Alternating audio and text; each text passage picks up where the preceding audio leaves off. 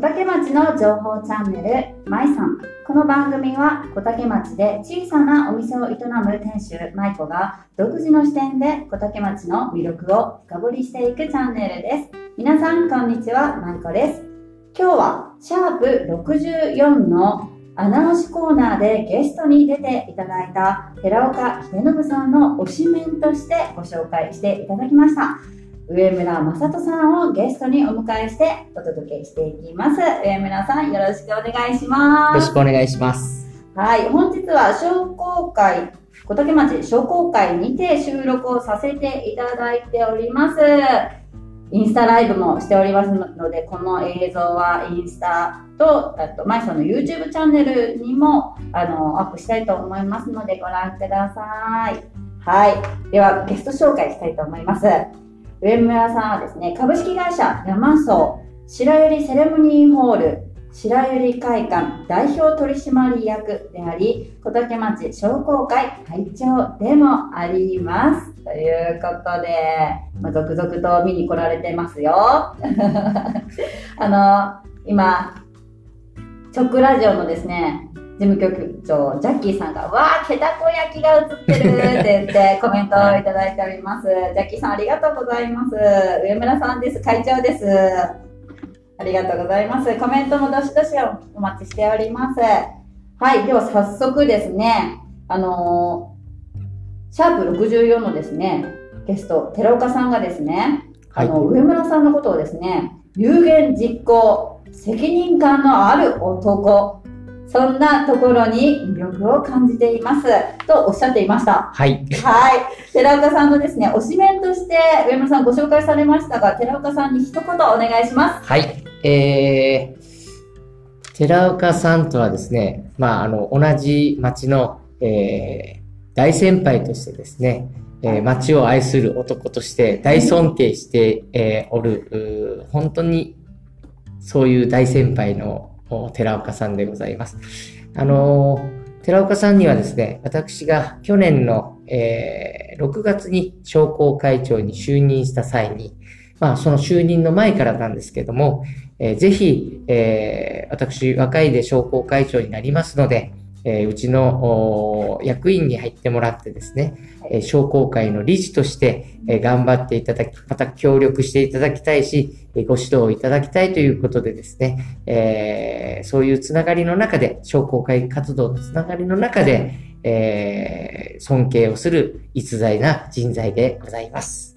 はい。街を愛する男っていう、すごいですね。はい。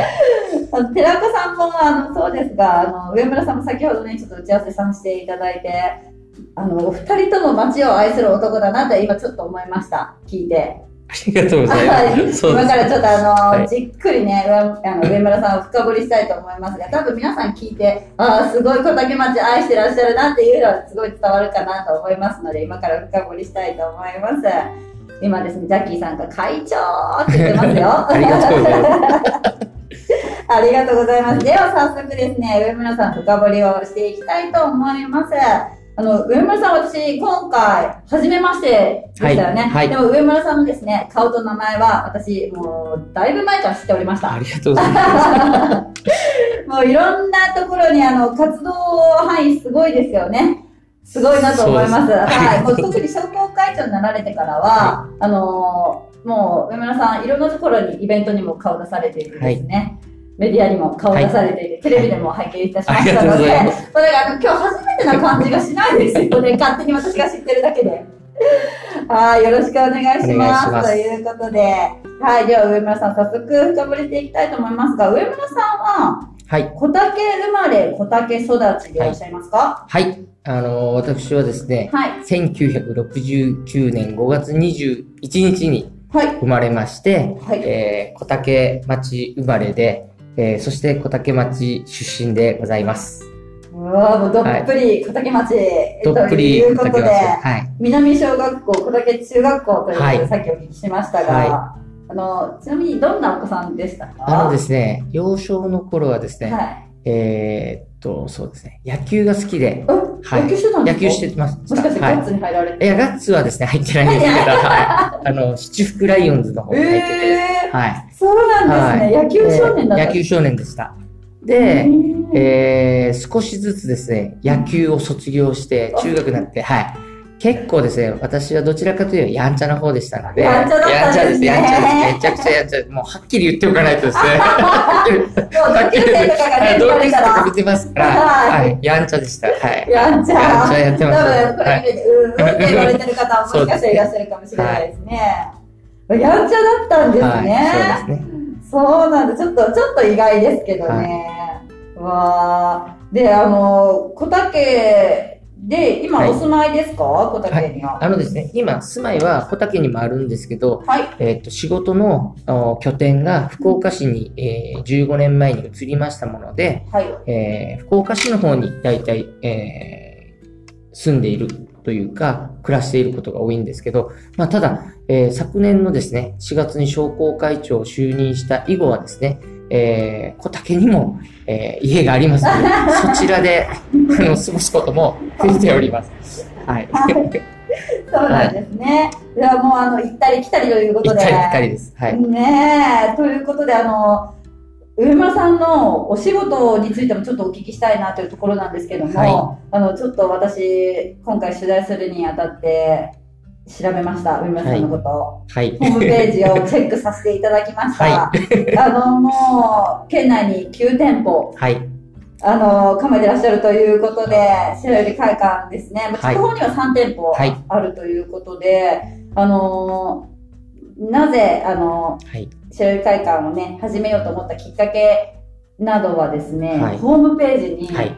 すっごい、あの、書かれてました。それを読むと、もうその、あの、上村さんの思いだったりとか、はあの、経緯ですね、はい。あの、すごい伝わるかなというところで、そこもじっくりお話をお聞きしたいところなんですけども、はい。普段、上村さんは、はい。あの、どんなお仕事されてらっしゃるんですか？会社でですか？は会社ではですね、まあ、毎朝会社に出勤しまして、まあ、拠点間のどこかにあの出勤してい。、はい。えその出勤先からまあ、朝礼をして、えーその日のこう、皆さんがどういう仕事をするかというようなことを管理したりはい、それとかあと、えー県内に9会場ありますので、えーその9会場を、えー、順繰りこう巡回してみながら、えーここの会場のこういうところは直した方がいいなとか、まあ、清掃が行き届いているかとかチェックしたり、えーそういうことをこう日々やっております。と同時にですね、当然私が代表ですので、はいえー経営に対してもちゃんとあの売上推移が保てているかとか、あと、まあ、従業員の福利厚生にしてもきちっと行われているかということなどのチェックも同時に行います。あのですね、はいホームページを見たときに、はい。あの、もともと大手葬儀会社に勤務されてたということで、まあそこから、あの、まあ業界独自の慣習とか価格設定、はい。えーなどですね、まあもっとお客様に寄り添った葬儀会社を作りたいという思いからスタートされたということがはい書かれてありましたが、はい最初はあのなんかプレハブからスタートされたということで、はい。今では9会場、はい。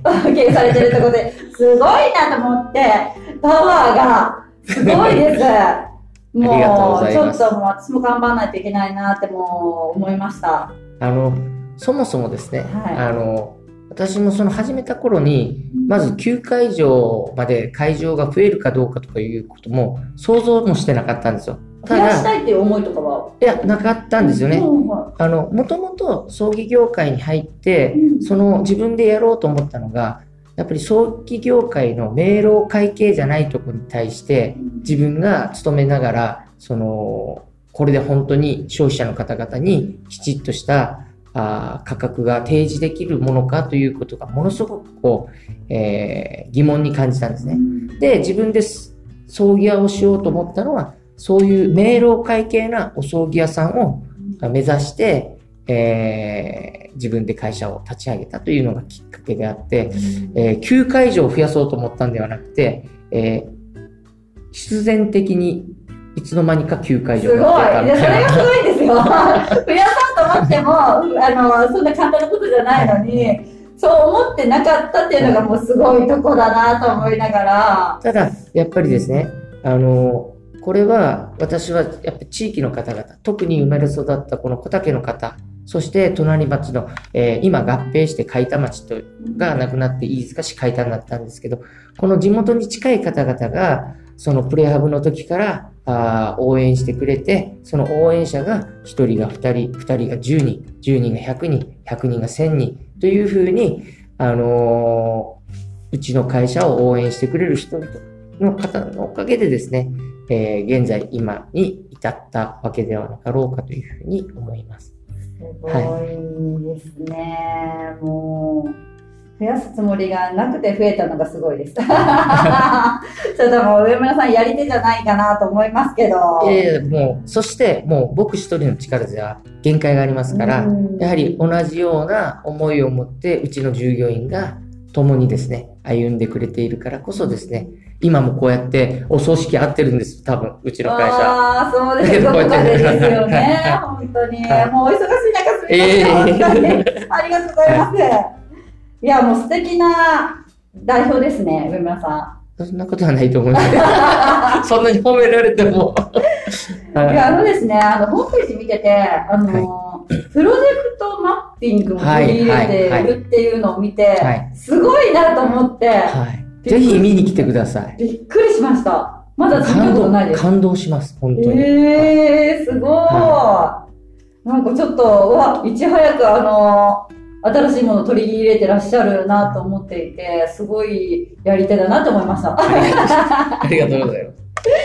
えーねすごいもうやり手だなってここでもう思うんですけども、さらに先ほどあのご紹介しました、はい。小竹町商工会はい会長でもある上村さんですが、あの、去年のはい。令和3年の4月から会長に就任されたということでですね、あの会長になられて、普段どんなあの商工会でお仕事されていらっしゃいますか？あのですね、えーっと、いろんなことをやるんですけど、まず一番多いのが、反抗押しです。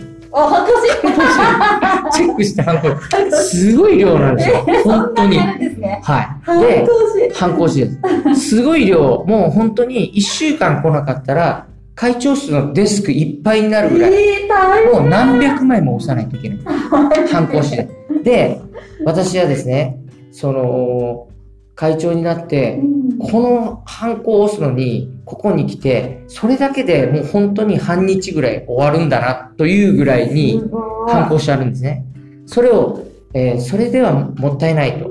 で、空いた時間で、その、チェックして、ハンコを押せるように、どうにかならないかなというふうに思ったんですよね。はで、うちの会社は、倫理にしてもそういうハンコ押しというのはもうデジタル媒体いでやってるんですよ。メールがピュッと来て、それを見て OK なハンコを押して、ピュッと送り返せば、それで OK ですよ、なんですけど場、所に行かなくてもってことですかね。ですけど、いかんせん商工会は、やっぱり昔風のか紙ベースのものにちゃんとしにくって、ハンコを。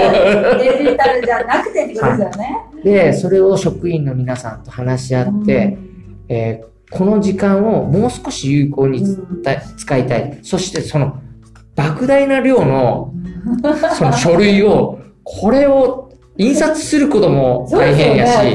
はい、保管することも大変なんですよ。これをデジタルに変えるだけで、どれだけその資源にも。優しくなるかとかいうことも踏まえてですね、職員の人と話したら、半信半疑で職員の人、本当にやるんですかみたいな。はい。だけど、今は普通になりました。1年間で。本当ですか、はい。ですからもう紙媒体のものは、絶対に押さないといけないハンコはあるんですけど、まあ、どうでもいいとは言いませんけど、まあ、普通チェックしましたっていうハンコ押しは全部デジタル媒体で。うわーすごいもう上村さんが就任されてから、いろんなことが。これがまあ、一つ事務的なものうがわ一つ。もう会長としてはもうハンコ押しが大変なんです、これ。割合的には。はい。もう本当にタコができるんやなかろうかそんっていうぐら。や、マジやってみてます、一回。えー、ちょっともう聞いただけでギャッとしますけど。はで、それが、まあ、あの、会長としての、あの、まあ、仕事の一つなんですけど、もう一つはですね、えーやはり、あの、役員の皆さんと、この会の運営をどのように行っていくかという、まあ、事業編成をしていかないといけないんですね。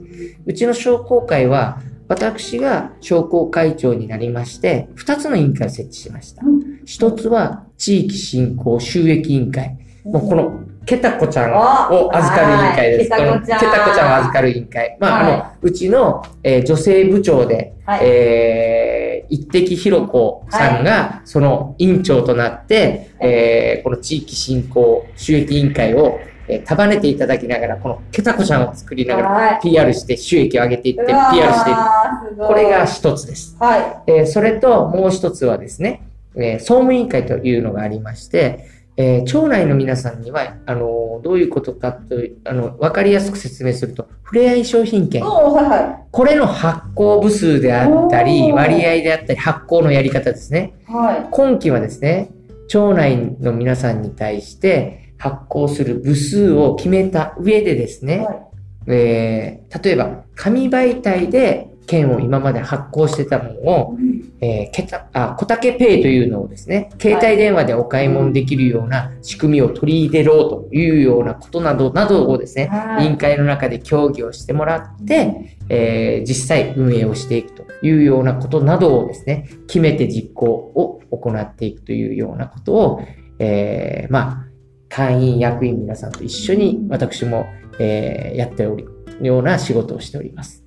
もうあの去年の4月から就任されて、すごいアクティブに活動されてますね、皆さん。そうですね、商工会改革を。すごい、はあのーまず先にちょっとケタコちゃんのことに関してお聞きしたいんですけども、あのー一番最初はケタコバーガーから、はケタコちゃんがスタートしたんですよね。はい。で、あのー、一滴さんにもですね、はい。アナウンスコーナーのゲストに以前出ていただいた時にですね、そのケタコバーガーを作るきっかけとなることだったりとか、思いとかをすごい、あのーじっくり聞かせていただいてですね、で、ん今回、あの、ケタコ餅がはい。第2弾出るっていうことを聞いて、うわーと思って、あのケタコちゃん復活するんですね、はい。みたいな感じで、すごいちょっと嬉しくなったのを覚えていて、で、私、あの、週に1回パンの営業をしてるんですけども、1周年記念の時にですね、はい。やっぱりちょっとあの、ケタコバーガー、ちょっとレシピがすごい複雑なので、毎回は作れないけども、1周年の時だけ特別はい作らせてくださいということで、1周年の時にですね、限定何個っていう形で、バンス作っちゃったんですか？黒い。バーガー作りました。あ、そうですか。作って1周年のはい1周年イベントみたいなことを、えまあしたんですよね。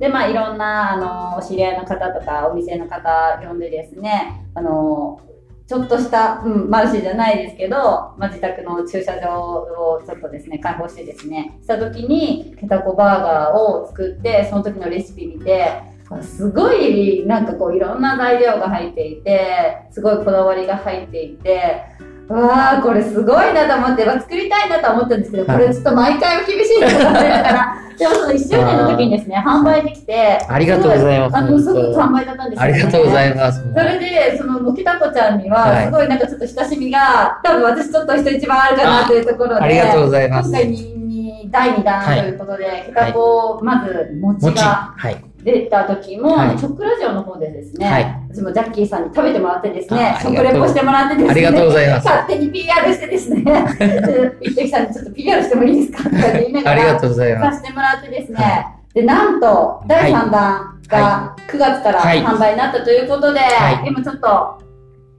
上村さはい。んのところに箱をはい。置かせていただいておりますが、じゃあ、じゃあちょっと見えますかね、こちら。はい。ケタコ餅じゃなく、ケタコ焼き。ということで、こちはいらどんな商品になりますかはこれはですね、はい。えーっと、二つの、えー焼きがありまして、はい一つはですね、竹炭が入った皮に、えーその中にあんこが入っております。もう一つは、はい。えーお茶の味がする、えー緑色の、えー生地の中にあんこが入ってるんですね。はい。で、この食感がまた言わせない、もう本当に美味しい、もちもちした食感であります。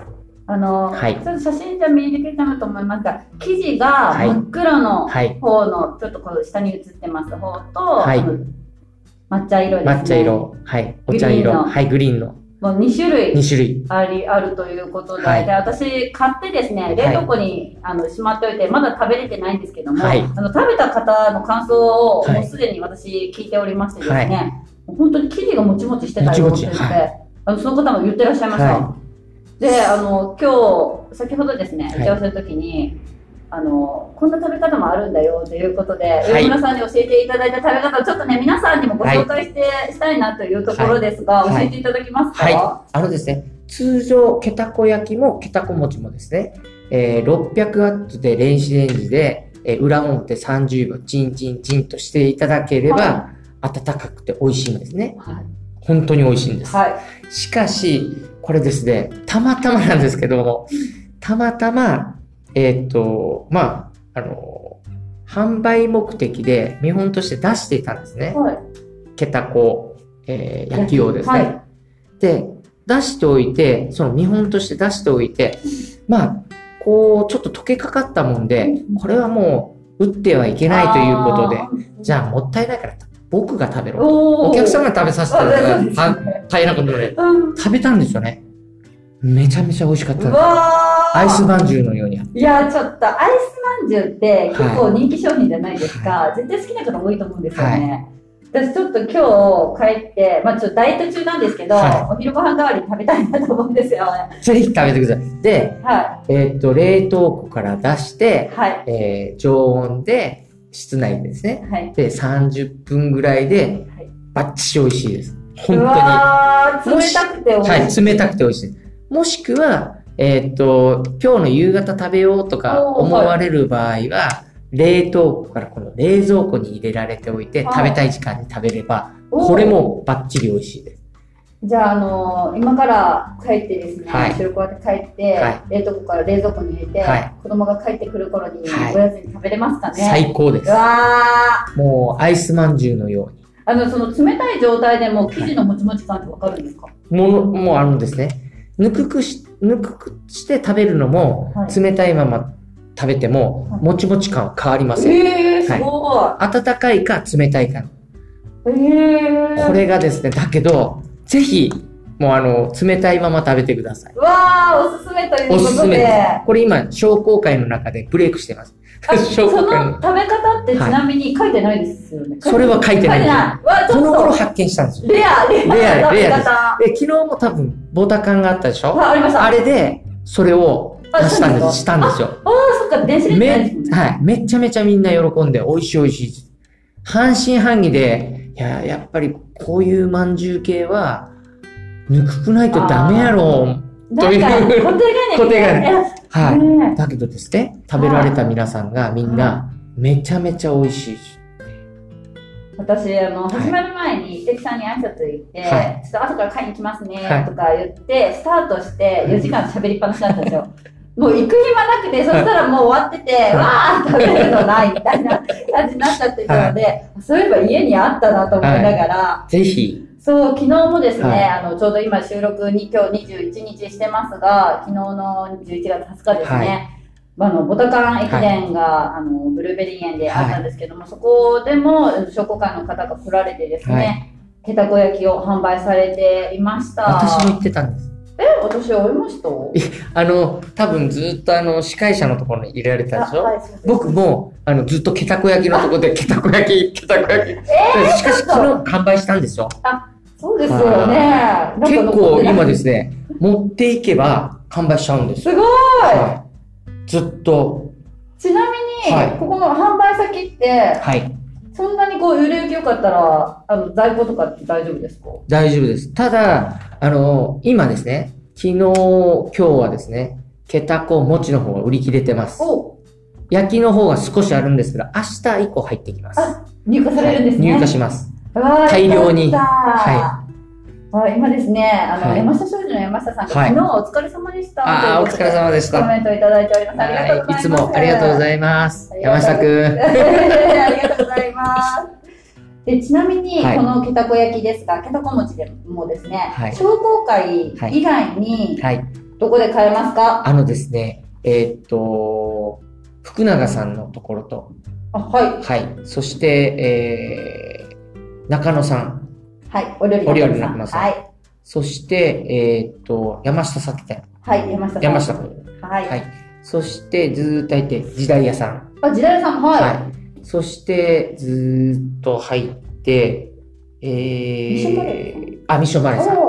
そして、今度新しくですね、はいうどん屋さんができた、あ、できました。うどんセンターギははい、そこでも販売しておりまい。す。うわー、じゃあ、あの、商工会がお休みの土日祝日は、今、ミッションバレーであったり、ね。はい、最寄りの、お買い上げいただける、はいとい。うことで、どこかで。お買い上げがいただけます。はは、あの、今まで、はい。あの、手土産的なものってなかったまさにそこなんですよね。小竹町で、うん。じゃあ小竹から何か持っていこうとした時に、うん。そんなにたくさんものがあったかといえばなかったんですよね。うん。で、そういうことを含めて商工会が地域づくり、町おこしの一環として、自主財源ですよ、これ。もう全部自主財源で、えーパッケージから全部デザイナーを入れて、一つ一つ、えーみんなで議にして、ここを作り上げて、えー少しでも、えー地域の活性化につながるように、そして町民の皆さんが、えー自分の町をプレゼン、要はうん。PR できるように、えー何かそういうものができたらいいなということで、このケタコちゃんが1代目、2代目、3代目までやってきました。これ T シャツもあるんですよね。あります。ぜひ、あ、もう、来年のボタカンの時は、はい。ケタコ T シャツ言ってください。じゃあ、昨日は、あの、マイナーマイナーポロシャツで、はいじゃあ、あの、来年はですね、はいケタコ T シャツでケタコ T シャツ着たいと思います。お願いします。ありがとうございます。ね、先ほどはい手土産もできますよということでですね、ケタコちゃんの紙袋もあるんですよね。あります。はい。そう、なので、ギフトで、ギフトで持っていくにしても、きちっと、あの、パッケージも、これ、箱に入って、はい。袋に入って、持っていけるようになっておりますのではい、、ケぜひ、タコ餅もケタコ焼きも、あの、はい箱に入っておりまして、こういう、あの、紙袋も、はい。ちゃんとご用意されてますので、はいお土産にもぴったりということで、あちょっともう、多分これ見られた方、今すぐ食べたくなるんじゃないかなという、冷たいね、はいアイスまんじゅう方式の食べはい方で冷たいまんじゅう、ちょっと私今日帰って食べたいと思います。ぜひ、よろしくお願いします。ありがとうございます。それでですね、はいあの、いきなりなんですが、はい上村さん、上村さん将来の夢ってありますか？将来の夢はですね、はい。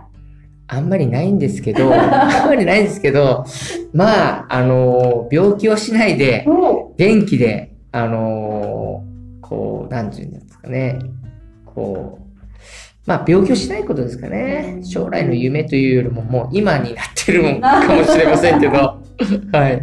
でも一番健康で、あの、楽しく過ごすっていうことって、なんか、本当に簡単なようで、みそうなんですよなんかちょっとこう、難しいですよむずいんでね。すよ。あの、すぐすぐ食べたり飲んだりですね。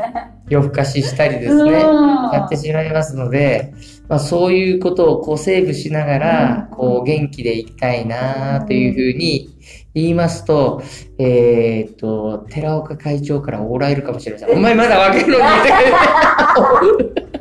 はい。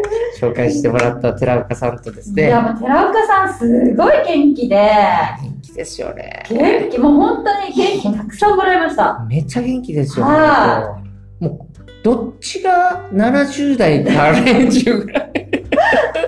もうすごいあのパワーいただけて、もう本当私も頑張ろうって思えたし、本当に元気で過ごしていきたいなって思いましたね。でも上村さんもなんか同じようなパワー感じられますけど、私。そんなことないですよ。いやー、なんか寺岡さんさんのが パワーありないですか？寺岡さんに負けてないと思いますよ。いやそんなことない、そんなことない。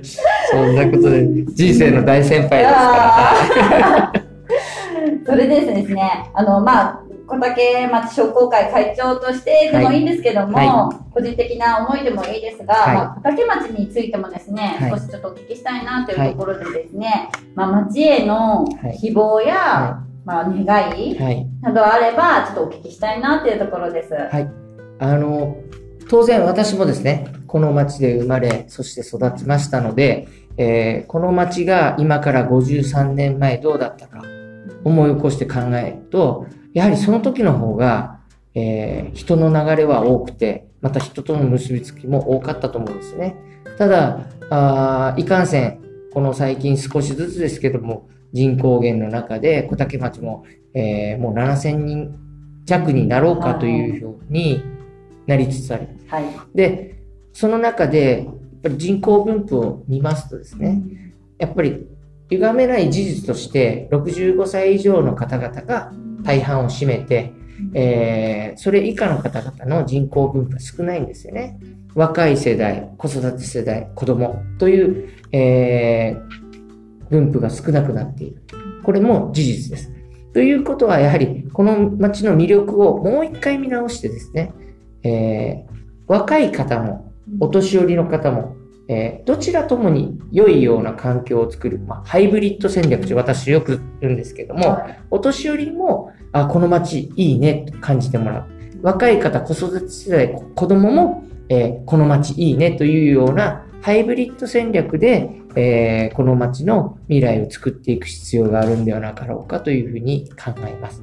で、えーかといって、じゃあ私個人であったり、商工会会長としたり、商工会組織で全部ができるかといえばそうじゃないんですよね。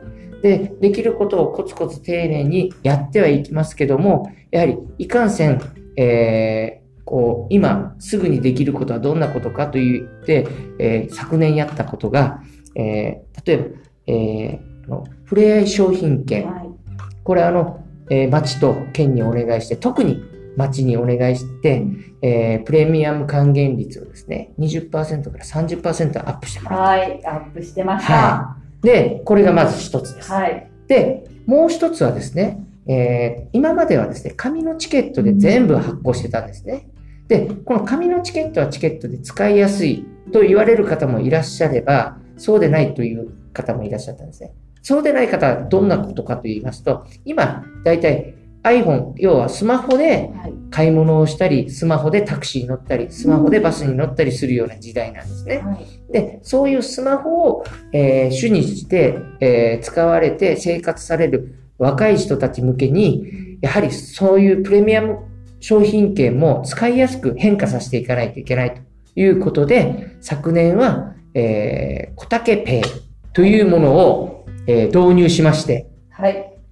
えー、舞さんも先ほど使っていただいたということを言われたんですけど。めちゃくちゃ便利で、で、私、ちなみにあの、紙の方も購入しましたし、はい、あの、買っていただき、最初はね、買えない一人、紙の合計でって言われてたんですけど、はい、あの、その後、小竹ペイも買えますよってなって、小竹ペイも、なので、どっちも今回利用しているんですけども、あの、先に紙の方を利用していたので、その後トライアルでも小竹ペイが使えるようになって使ったんですけども、めちゃくちゃもう便利でですね、今まで紙の方はやっぱ1000円単位じゃないと買えなかった。余分は現金、もしくはあのプリカで支払ってたんですよね。で、子供にちょっとした、例えばこれを買ってきてってお願いして、私車で待っていることがあったんですけど、1000円以上になったら、こっちで払って、こうこうこうで、もう子供はもうパニックみたいな感じで、はい、どうしたらいいんだっけみたいな、1000円でじゃあ計算した方がいいのかなみたいな感じだったんですけど、はい、今は小竹ペイ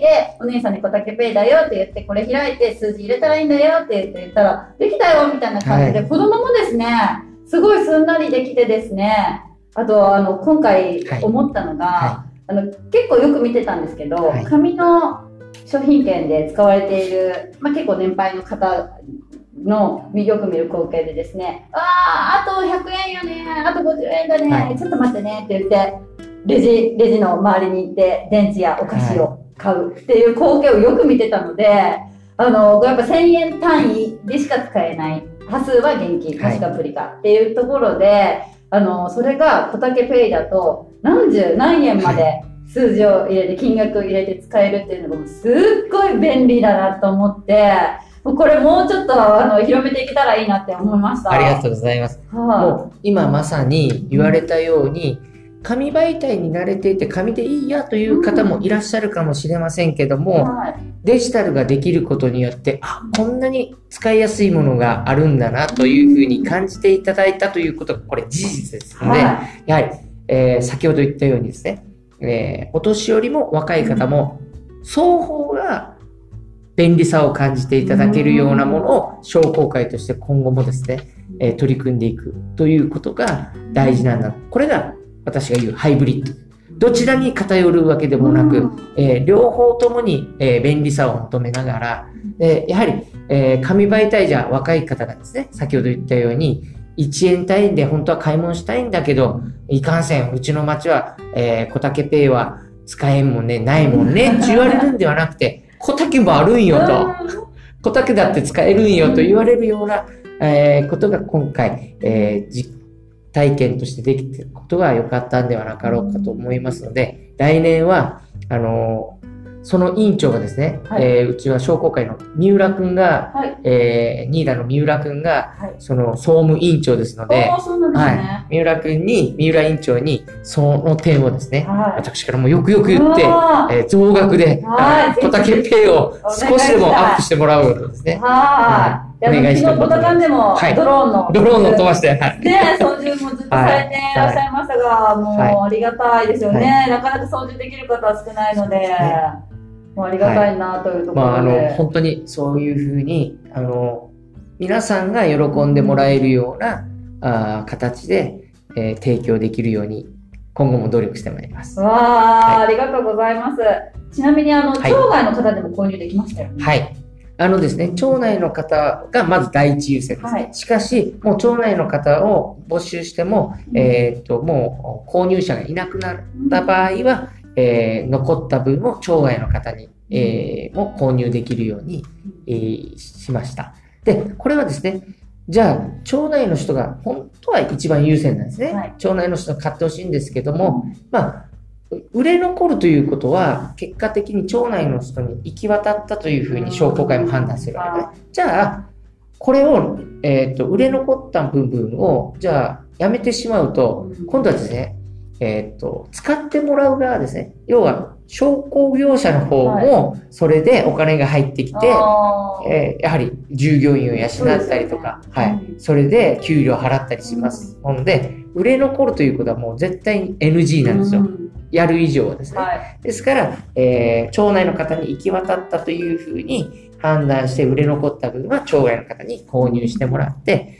えー今期もですね、はい完売して、おかげさまで、はい。おめでとうございます。ありがとうございます。私もちょっとね、微力ながら、あの、直ラジオの方でですね、ちょこちょこ、販売前からこういうの販売されますよ、はいみたいな感じでね、ちょこちょこ言わせていした。だいた。んですけども、あのすべての町が30%上乗せじゃないですもんね。違うんです。はい。ねもう20%もあれば15%もあるんですね。そうですよはね。い。で、小竹町はそういう意味では30%というのは、まあまあ頑張ってる。いやーめちゃくちゃ頑張っていただいてる方だと思います。めちゃめちゃ頑張っています。そうあのね、町外の、もしね、はいまた、えーあの次会った時もですね、はい売れ残った場合ですね、町外の方もご購入いただけるっていう感じになるかと思いますのでね、あの、まあ、町内以外の方もですね、あの、購入していただけると、はいまた、あの、町内のですね、はい。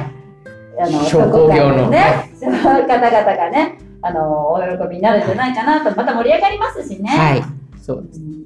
うんあの、お料理中野でも、あそうです。ペペ使えますか？はい、使えます。時代屋さんでも使えるはし、山下酒店でも使えますそうし、ですよね。はい。すべての、あのー商工会に入っておられる、また商売されている方々の大半のお店でですね、使えるようになりますので、ぜひ、はい。はい。楽しみにしたいと思います。よろしくお願いします。今回本当に小竹ペイ、最初ですね、やっぱり一番最初って、と登録するのめんどくさいかなとか、はい。使う方法やっぱりわからないから、は調べるのもちょっとどうだろうってちょっと一個ずつ調べて読んだんですけど、割とすんなり登録できて、はい。すんなり購入することもできて、あすごい思ったより簡単だと思ってですね。まやさん40代でしょ？はい、40代です。グーですよね。で、でですね、これがやっぱり50代になるとまた少しハードルあ上がるんですね。僕はい50代ですけど。はい。僕もどうにかややれるんやなかろう。僕は買ってないんですけどね。はやれるんやなかろうかなというシステムでしい。た。はい。で、やっぱり先ほど言ったように、うん50代、60代、70代の方、スマホを持ってる方々が、そういうふうに1円単位でお買い物できるようにしたいんですよ。うんはい。したいんですよ。で、そういうために商工会も、えーここに来てもらってですね、あの、その、購入された方がはい。スマホで、えーアプリをピュッと入れられるようにもお手伝いもしますし、はい。で、来年はですね、はい。そういう逆に、えースマホで、そう、小竹ペイをしたいという方々を、うんわからん方々に対してですね、はい。もう少しこう、おわかりやすくメッセージが出せるようにしようと考えております。うん。はい。50代、60代、70代、そうです80ね代、90代の方、もう、もうみんなでペイでですね、いいですね。はい、できるようにですね。あのー登録後はもう購入はすごい簡単なんでですね、はもうすんなりできるかなと思いますが、もう本当登録と入金だけですよね。ね。もうそこがすんなりいけば、はい。皆さん便利にお使いいただけるかなと思いますので、はい。で、年配の方も今スマホ持たれてる方多いですそうなんです。ね。はい。ですから、やり方さえ、うん。あの、きちっとレクチャーできれうば、ん。あの、伝えることができれば、簡単に使えますから。はい。もう本当に、タンスの中に入れっぱなしで半年後に出てきたみたいな、そんなもったいないことですね。ならないようにですね、はいやりたいと思いますので。あありがとうございます。じゃあはい次回もちょっとね、販売されるの楽しみにはい。待っていたいと思います。はいまた次回も30%頑張りますですね。お頑張ます。あの、お願いをして、はい言ってもらえれば、町と県ですそうですねあの全力でそのはい30分はい取れるように頑張ります。ありがとうございます。で、ここからの時間ですね、はい。あの、リスナーの方からですね、はい質問いただいておりますので、ちょっとお聞きしたいと思います。はい上村会長、はい。スーパーハードスケジュールでお忙しい毎日でしょうが、お休みの日は何をされていますかという質問が来ておりますが、こちらですね、はい。一ひろこさんから来ておりまあー、委員長からですね。す。ははい、委員長もめっちゃ忙しいですよ。僕に、はい、僕よりもしかしたら忙しい。僕は家に帰れば家事はありませんので、あの、洗濯したり、料理作ったり、茶碗を洗うこととかはないんですけど、い。はい。ひろこ委員長はですね、本当に。あの、女性部長をやりながら、うちの地域振興収益委員長をやりながら、で、当然ですね、会社にも携わっておられるし、今日もですよ、えっと、なんか女性部の研修に行かれているというふうにさっき LINE で言ってましたし、え、確か昨日ボタカンも言ってましたよね、みたいな。で。ですから、僕以上に忙しいのはひろこさんだと思います そうなんですけど。ね。はい。はいでも、まあ、あの、いひろこさんからスーパーハードスケジュールではいお忙しい毎日でしょうかという質問がありましたが、お休みの日は基本的に何をされてますか？休みは寝てます。あ、寝てます。いお疲れなんじゃないですか、いやいやい今や、あの、ね、寝ることが結構好きですので、がっつり寝ます。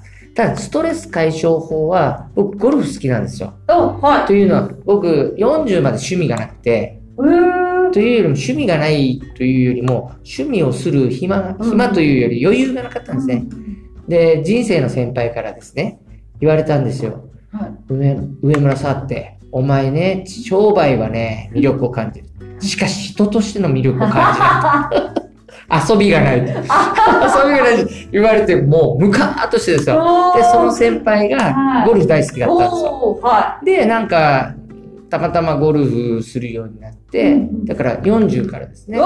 趣味はゴルフです。はいそれがまあ、あの、ストレス発散ですかね。結構行かれるんですか？ゴル結フは。あのですね、商工会長になって減ったですね。やっぱりお忙しい。